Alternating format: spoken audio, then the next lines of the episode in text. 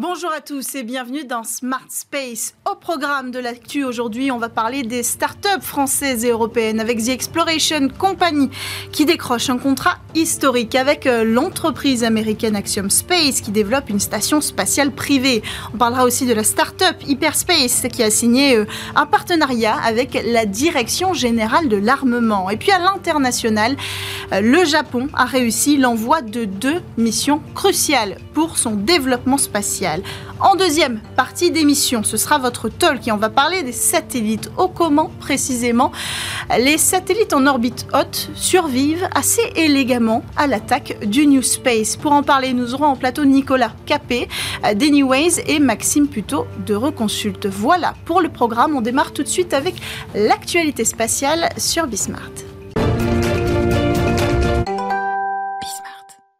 Allez, on démarre euh, l'actu avec la jeune entreprise Exploration Company qui vient de signer un accord historique avec euh, l'entreprise américaine Axiom Space qui développe une station spatiale privée cet accord permettra à la capsule Nix, développée par l'entreprise franco-allemande, de livrer euh, du cargo à la future station spatiale privée. C'est la toute première fois qu'une entreprise qui opère et fabrique un véhicule spatial signe un contrat euh, de pré-réservation. Une entreprise européenne signe euh, un tel contrat. Alors la capsule réutilisable et modulable qui s'appelle Nix devrait acheminer du fret jusqu'à la station en 2027 au plus tôt. Autre actualité à l'international, le Japon a lancé avec succès deux missions euh, cruciales la semaine dernière. La première comprend le télescope EXRISM dont l'objectif est de mieux comprendre l'évolution et la structure de notre univers. Il étudiera euh, notamment les trous noirs supermassifs et les amas de galaxies à l'aide de ces deux instruments à rayons X. Et puis la deuxième mission qui a été euh, lancée simultanément, elle porte le nom de SLIM et elle doit faire du Japon la cinquième nation à poser un véhicule sur la Lune. Alors justement, la capsule a entamé euh, un voyage qui va durer euh, quatre mois vers notre satellite et à son bord, il y a Soraku, un mini rover qui peut euh, changer de forme pour s'adapter au terrain. En fait, il a été conçu en collaboration avec le fabricant de jouets nippon Takara Tomy, qui dit s'être directement inspiré de sa gamme Transformers. Dernière actualité, Hyperspace et la Direction générale de l'armement s'associent pour développer un lanceur spatial à propulsion innovante. Alors, en réalité, c'est déjà l'activité de cette start-up qui met au point un micro-lanceur capable de mettre en orbite des satellites de 250 kg à un coût inférieur, en tout cas c'est l'objectif, euh, à celui des micro-lanceurs traditionnels, euh, car elle change son choix technologique de propulsion. Alors, dans le cadre de ce partenariat euh, stratégique, la DGA mettra à disposition ses installations d'essais missiles situées en euh, Gironde. Voilà pour l'actualité. On enchaîne tout de suite avec le talk sur Bismart. Alors que les yeux du monde entier sont tournés vers ces grappes de mini-satellites qui s'étirent euh, en constellation dans l'espace, dans l'ombre, les satellites en orbite euh, plus haute se réinventent. Pour en parler, nous avons euh, en plateau avec nous Maxime Puto de Roconsult. Bonjour Maxime. Merci. Alors vous êtes extirpé de la World Satellite Business Week qui a, eu lieu, qui a lieu cette semaine, qui est organisée par Euroconsult pour venir en plateau avec nous. Merci d'avoir pris le temps d'assister à cette émission. Et puis à côté de vous, en face de vous, Nicolas Capé, c'est CEO euh, d'Anyways. Bienvenue sur le plateau. Anyways, fabricant de satellites, on a déjà eu euh, l'occasion euh, de vous recevoir et de parler de vous, mais c'est important de le rappeler. Vous êtes aussi le vice-président du syndicat YES, le syndicat des jeunes entreprises européennes pour l'espace. Alors Nicolas, justement, euh, on, va commencer avec vous parce que le sujet aujourd'hui c'est les satellites. Vous adressez ce marché euh, avec votre technologie. Vous avez décidé d'ouvrir euh, votre marché pas seulement aux mini satellites et aux constellations, mais aussi d'aller chercher un petit peu plus haut. Pourquoi? Alors, ben, complètement. Pourquoi? Parce qu'en fait, on est vraiment en train de vivent cette époque euh, de renouvellement de toute l'infrastructure spatiale dans sa globalité. Euh, nous, évidemment, on est là avec nos antennes bah, pour euh, équiper ces satellites, les interconnecter. Hmm. Jusqu'à présent, on s'est vraiment développé sur le marché des, des, constellations, où il y a en effet bah, plus en plus de petits satellites qui sont en train de partir. Mais tout ça, en fait, stimule euh, tout l'écosystème et toute l'infrastructure dans sa globalité. Pourquoi? Parce qu'en fait, déjà, bah, ces petites constellations ont besoin aussi de s'interconnecter entre elles et avec le sol. Donc, on va même commencer bah, à s'appuyer sur différentes couches, des orbites moyennes, des orbites hautes. Il y a également des applications où on va chercher à mettre euh, de la connectivité dans la stratosphère. Donc, en fait, on est en train de mailler notre espace avec mm. une infrastructure euh, de connectivité bah, qui s'élargit de plus en plus. Qui se joue aussi à la verticale finalement. Complètement. C'est-à-dire que bah, là où finalement, euh, historiquement, on restait tout sur sol, bah, maintenant on commence à mettre des couches dans, dans les altitudes. Et donc nous, bah, euh, quand on prend un petit peu de recul et qu'on regarde avec perspective tout ça, on voit que le besoin demain du spatial, c'est pas seulement les constellations d'orbite basse, mais ça va être toutes ces fameuses couches où on va mettre de l'infrastructure, des transporteurs, des satellites euh, et, différents objets. Et donc c'est pour ça que nous, on est vraiment dans notre stratégie en train d'élargir nos hmm. développements de produits. Jusqu'à 500 kilos, je crois. Hein, alors jusqu'à 500 kilos et même on est en train de regarder ben, pour des petits satellites en, géostationnaire. On a également développé, qualifié une antenne pour des, lanceurs réutilisables. Donc finalement tout objet spatial hmm. euh, qui pourrait aller en orbite et puis demain sur la Lune, hmm. après-demain euh, sur Mars, comme par exemple on est en train de le faire avec le rover MMX pour, pour équiper ces, bah, tous ces objets spatiaux. Est-ce qu'on peut requalifier quand même ensemble le marché qu'adressent tous les satellites qui sont euh, en orbite haute ou en orbite moyenne? Parce que, euh, évidemment, ça, ça, fait quand même un moment qu'on a les yeux rivés sur cette, ce nouvel développement d'écosystèmes en orbite basse. Il ne faut pas oublier quand même qu'il y a des marchés et des applications importantes. C'est le marché de l'orbite géostationnaire des satellites de télécommunications, ça, ça fait le pain et le beurre de l'industrie. Euh, essentiellement pour la télédiffusion, c'est-à-dire les chaînes qu'on reçoit par parabole, par satellite, plus que la connectivité, ce qui est en train de changer. Mm. Et c'est vraiment ce qui était le cœur de marché de l'industrie, des satellites placés à 36 000 km d'altitude, parce que c'est à cette distance-là, ils tournent à la même vitesse que la Terre, donc du point de vue de l'antenne, il suffit d'une antenne très simple pour recevoir des chaînes de télé, et ça a vraiment été euh, la locomotive de l'industrie, assurant la majeure partie de ses revenus, assurant la majeure partie des, euh, demandes en lancement et du carnet de commande des constructeurs, de satellites. Mm. Et aujourd'hui, en fait, les applications évoluent et on trouve de nouvelles utilités. Vous disiez peut-être que la connectivité euh, va aller un peu plus haut et, va, va, va, aller chercher cette technologie-là En fait, le satellite, l'industrie a un peu raté le virage de la connectivité dans les années 2000. Tellement le business de la télédiffusion était profitable. Mm. Et, sont arrivés les réseaux terrestres, le déploiement de la fibre, et le satellite était très pratique pour assurer une connectivité euh, à une direction, c'est-à-dire on envoie le programme télé vers le satellite qui le retransmet à des millions de foyers, mais dès qu'on parle de connectivité, on implique d'avoir une liaison montante et descendante, vous cliquez euh, sur un lien, vous envoyez l'information au satellite qui la renvoie, et on était sur des temps de latence mm. assez longs. Euh, des prix euh, et des abonnements relativement élevés, 200 hein. euros, 300 euros. Alors moi, pour une qualité de service vraiment pas au niveau de la, de, la fibre ou de la DSL, à des prix qu'on connaît en France. Et du coup, aux alentours, au mi-temps des années 2015, vous avez euh, OneWeb, euh, Starlink qui arrivent, qui nous disent bah, finalement, nous, on va proposer autre chose, de la connectivité avec beaucoup plus de débit, avec une latence plus faible, parce que nos satellites, on va les mettre beaucoup plus proches de la Terre, et du coup, on va en avoir besoin de beaucoup plus de satellites, puisque le champ de vision de ces satellites, il est plus faible, puisqu'on est, on est à 500, 1000 km de la Terre, là où les satellites géostationnaires sont à 36 000. Hmm. Et donc, est-ce qu'en l'état, on peut adresser ces satellites qui sont davantage en hauteur, euh, en, en orbite moyenne ou géostationnaire? Ou est-ce qu'il faut opérer une transformation technologique pour euh, aller adresser ces marchés? Alors, il y a évidemment des, briques technologiques à, développer. Mm. Euh, donc, il y a déjà un certain nombre de choses qui sont faites bah, pour les orbites basses, pour évidemment le, géostationnaire. Mais finalement, tout l'enjeu demain, ça sera pour un, utilisateur, euh, d'ailleurs, qui soit au sol, qui soit dans les airs ou même en, orbite basse, mais de pouvoir avoir un accès à une connexion indépendamment du satellite et quelque part de l'opérateur mm. euh, sur lequel il aura, il aura pris son abonnement. Tout comme on le voit, nous, avec nos téléphones, et on prend un abonnement chez tel ou tel opérateur.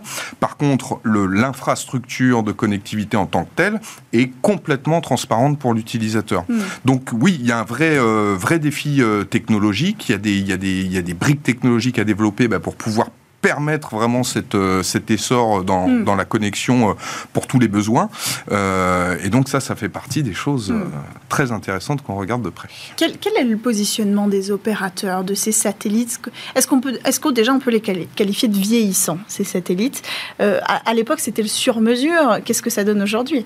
Eh ben, Leurs besoins évoluent et du coup, bah, l'industrie qui répond à ces besoins est également en train de, les suivre. Hmm. Il faut, faut, quand même se dire qu'on sort d'une période d'incertitude où, au même moment où on a eu un changement dans les usages, l'arrivée de Netflix, très peu compatible avec les satellites de, de génération précédente pour, euh, pour la connectivité, a un peu bouleversé le business de ces gens-là qui vendaient des abonnements de télédiffusion. Mhm. Donc changement de leur modèle, leur base de clients qui s'érode et qui part plutôt sur des, usages de, autour de la connectivité, de télévision à la demande, mhm. et en même temps, en phase 2, des projets de constellation qui rappellent des anciens concepts mais qui ne s'étaient jamais matérialisés et qui tout d'un coup ont des financements, commandent des satellites et des lancements et commencent à déployer.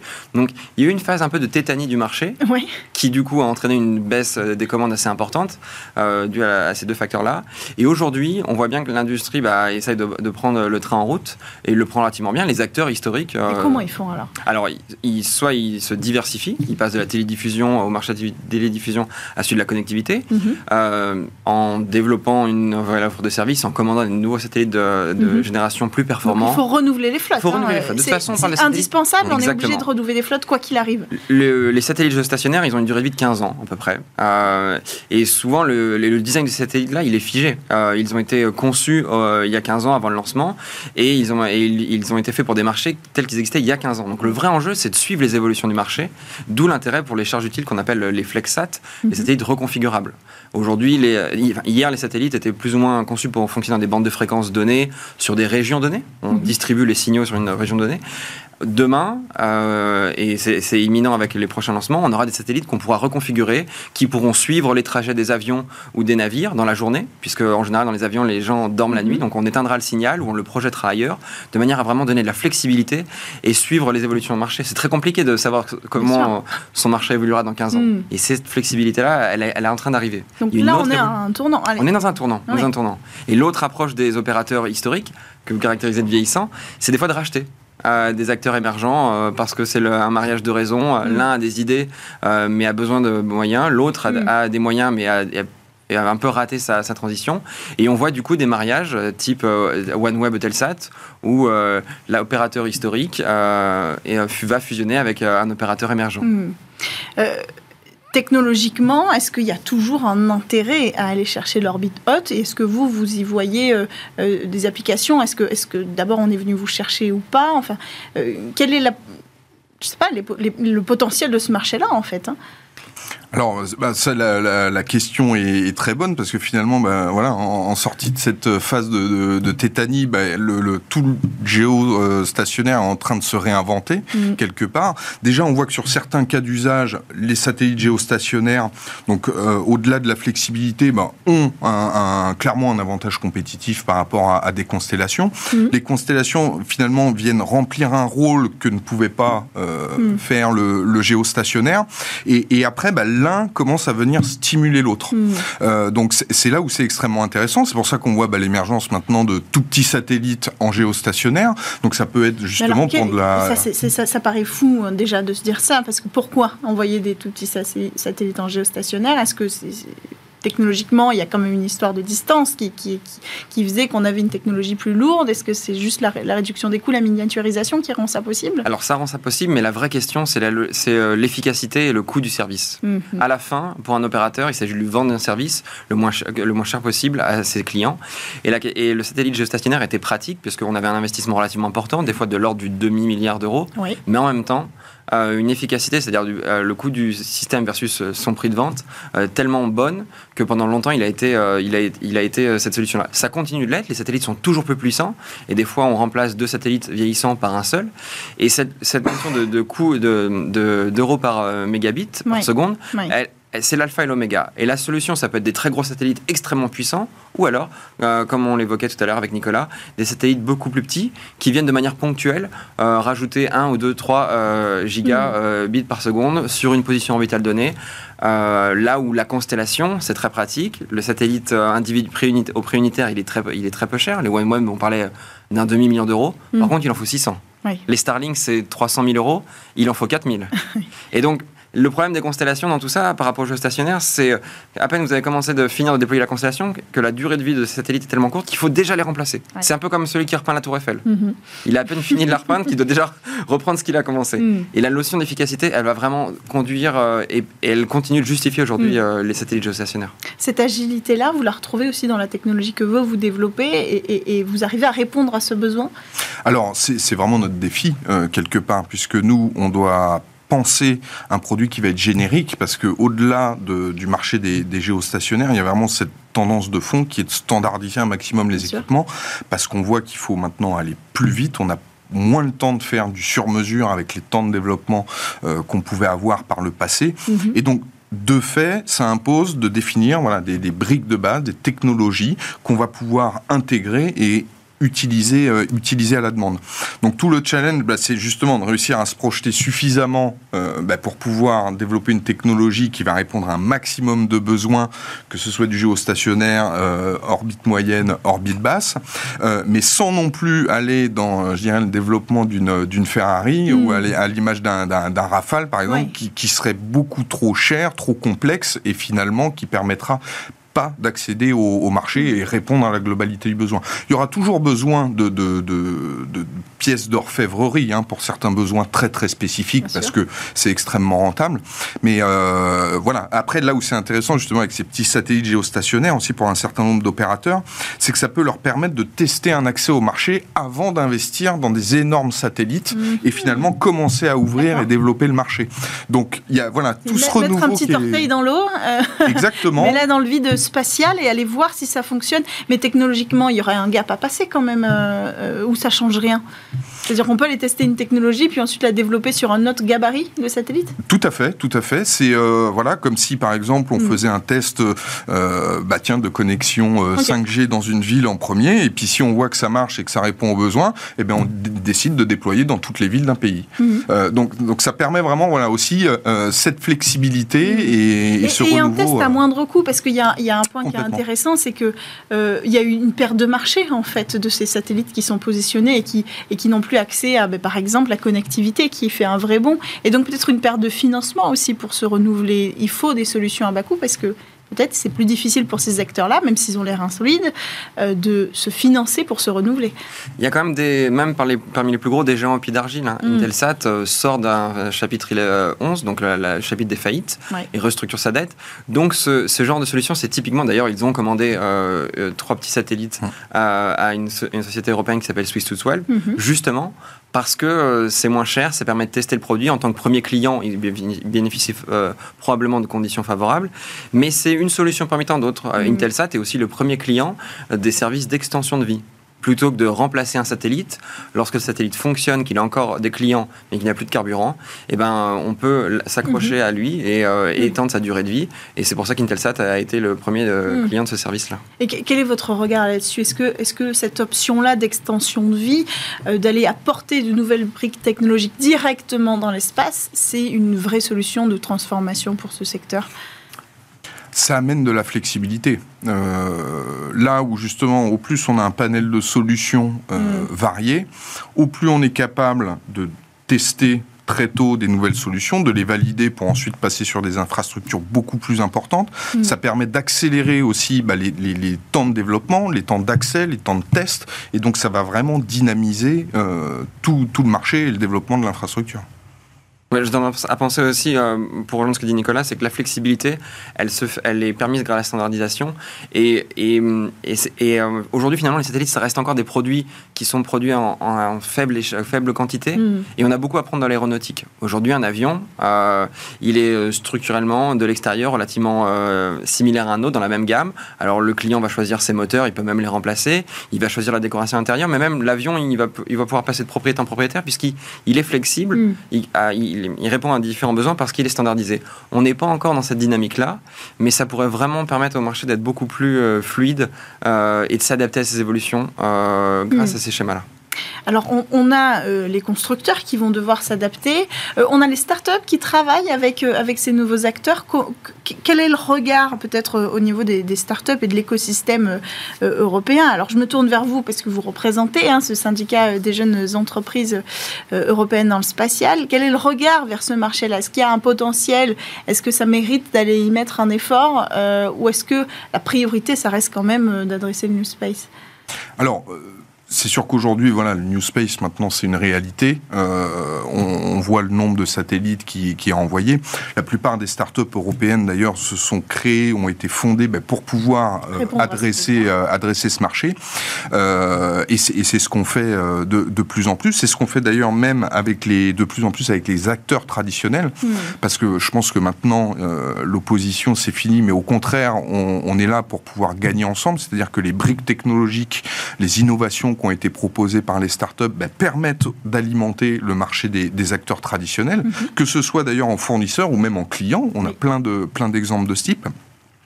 Et, finalement, bah, ce, renouveau là, un petit peu du, marché pour les, les, plus hautes, euh, les plus hautes orbites, ça va être autant d'opportunités pour mm. nous, acteurs ayant développé ces premières briques technologiques pour l'orbite basse, et ben, d'aller les étendre mm. euh, pour pouvoir bah, développer, euh, développer des solutions adaptées. Est-ce qu'on peut imaginer que c'est le début d'un certain marathon? Quand on parle de cette orbite basse, on parle beaucoup du fait qu'il n'y aura pas de la place pour tout le monde. Est-ce que ça peut être le second souffle du marché satellitaire euh, une fois que l'orbite basse aura été euh, congestionnée, exploitée, euh, avant sa peut-être prochaine transformation, se tourner vers l'orbite moyenne et géostationnaire, ce sera le. L'orbite géo est, intéressant, les orbites moyennes aussi. il y a la question des, du partage de l'orbite, mais il y a aussi la question du partage du spectre. Et là, les orbites sont un peu en compétition. Donc l'orbite géo ne va pas disparaître, elle reste extrêmement pertinente, mais il est vrai qu'il va falloir naviguer finement pour qu'à la fin, on évite de se mm. parasiter, de se brouiller les uns les autres. Alors, est-ce que vous pouvez peut-être euh, expliquer un petit peu de quoi il s'agit quand on parle du partage euh, du spectre pour les gens qui nous regardent? Le, spectre, euh, donc c'est un. Mais peut-être Nicolas est peut-être plus. Oui, c'est vrai qu'alors pour le coup, c'est plutôt votre domaine. Je vais laisser à César. Le, bah, le spectre, bah, c'est nos fameuses fréquences hein, qu'on est amené à, à, utiliser.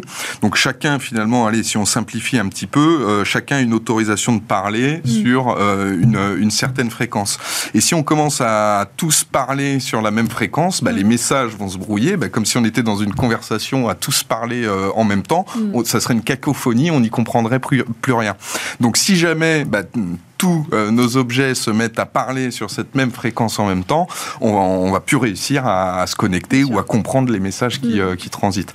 Et ça, c'est vrai que c'est un vrai enjeu. Hein. c'est le, le, le, bah, on utilise énormément les fréquences. D'ailleurs, on le voit même sur des, bah, des sujets terrestres, hein, les, les, batailles entre opérateurs, parce que c'est le, nerf de la guerre. C'est ce qui permet de, de connecter nos, euh, nos utilisateurs. C'est un, un, vrai défi. Donc, il y a des aspects technologiques, il y a des aspects réglementaires au niveau international pour que tous ces systèmes puissent justement coexister sans se perturber euh, les uns les autres. Mm. Euh, et donc, il y a pas mal d'innovations hein, sur ces sujets-là, sur les formes d'ondes, sur les antennes. Il va y avoir peut-être demain aussi euh, l'optique qui va permettre bah, de décongestionner un petit peu le, spectre bah, mm. pour qu'on puisse utiliser de plus en plus cette infrastructure. Mm. Est-ce que, est -ce que peut-être euh, euh, ces acteurs-là qui, qui, ont un énorme virage à faire et donc qui se meuvent euh, peut-être plus lentement auront la légitimité d'aller réclamer cette place, ces spectres En fait, est-ce, qu'ils ont, ils ont encore leur place dans cette course-là finalement?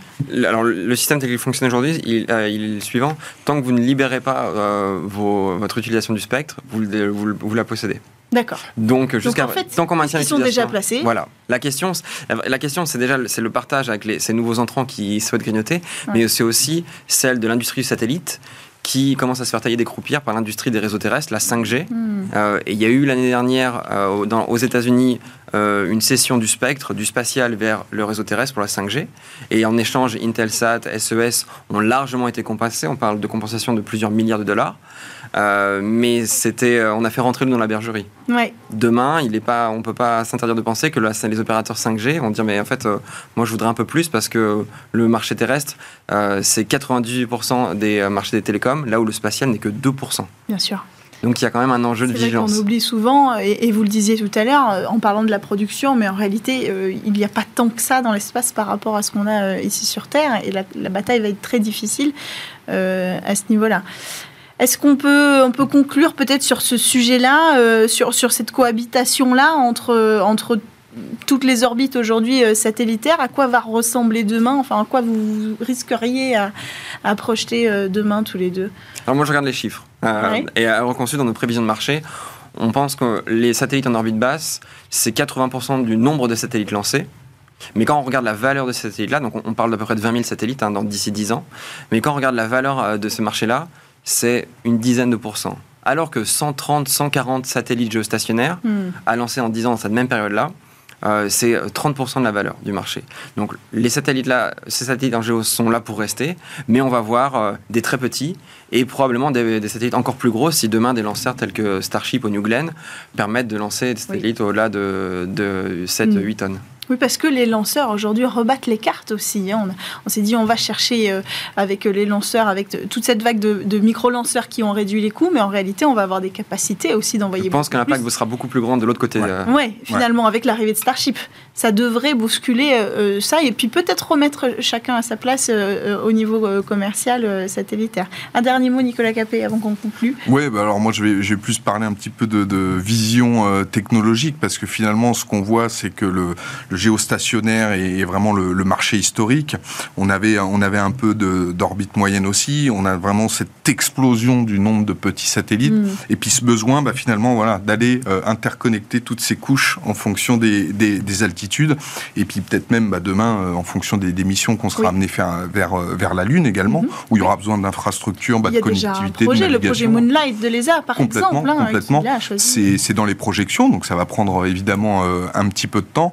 Mais euh, c'est finalement cette vision bah, du spatial qui est plus isolé dans son coin, mais qui a vraiment une approche, euh, et d'ailleurs les acteurs privés euh, stimulent énormément ça, bah, comme on peut le voir sur des télécoms terrestres, avec ces notions de, roaming, avec ces notions d'infrastructure qui restent transparentes pour les utilisateurs, mais finalement qui fournissent un service hmm. qui va être extrêmement utile parce que aujourd'hui déjà et, demain encore plus, le spatial, bah, c'est générer un maximum de données pour observer notre planète pour la connecter. Ça, on en a vraiment besoin pour beaucoup, beaucoup d'enjeux, hmm. euh, que ce soit climatique, surveillance et, et j'en passe. Et, et donc, voilà, on, a vraiment cette transition qui est en train de s'opérer et c'est particulièrement euh, excitant. Excitant. Et tout le monde essaie d'attraper le coche. Merci beaucoup, Nicolas Capessillo d'Anyways, d'avoir pris le temps de venir échanger avec nous. Merci, Maxime Puto de Reconsulte. Euh, on, vous, on vous laisse repartir, j'imagine, à la de Satellite euh, Business Week. Merci à tous de nous avoir suivis pour cette édition de Smart Space à la production Lily Zalkin, comme toutes les semaines. Et puis, on se retrouve dès la semaine prochaine. En attendant, vous pouvez pouvez euh, découvrir ou redécouvrir notre émission sur bismart.fr, mais aussi sur toutes les plateformes de podcast. À la semaine prochaine.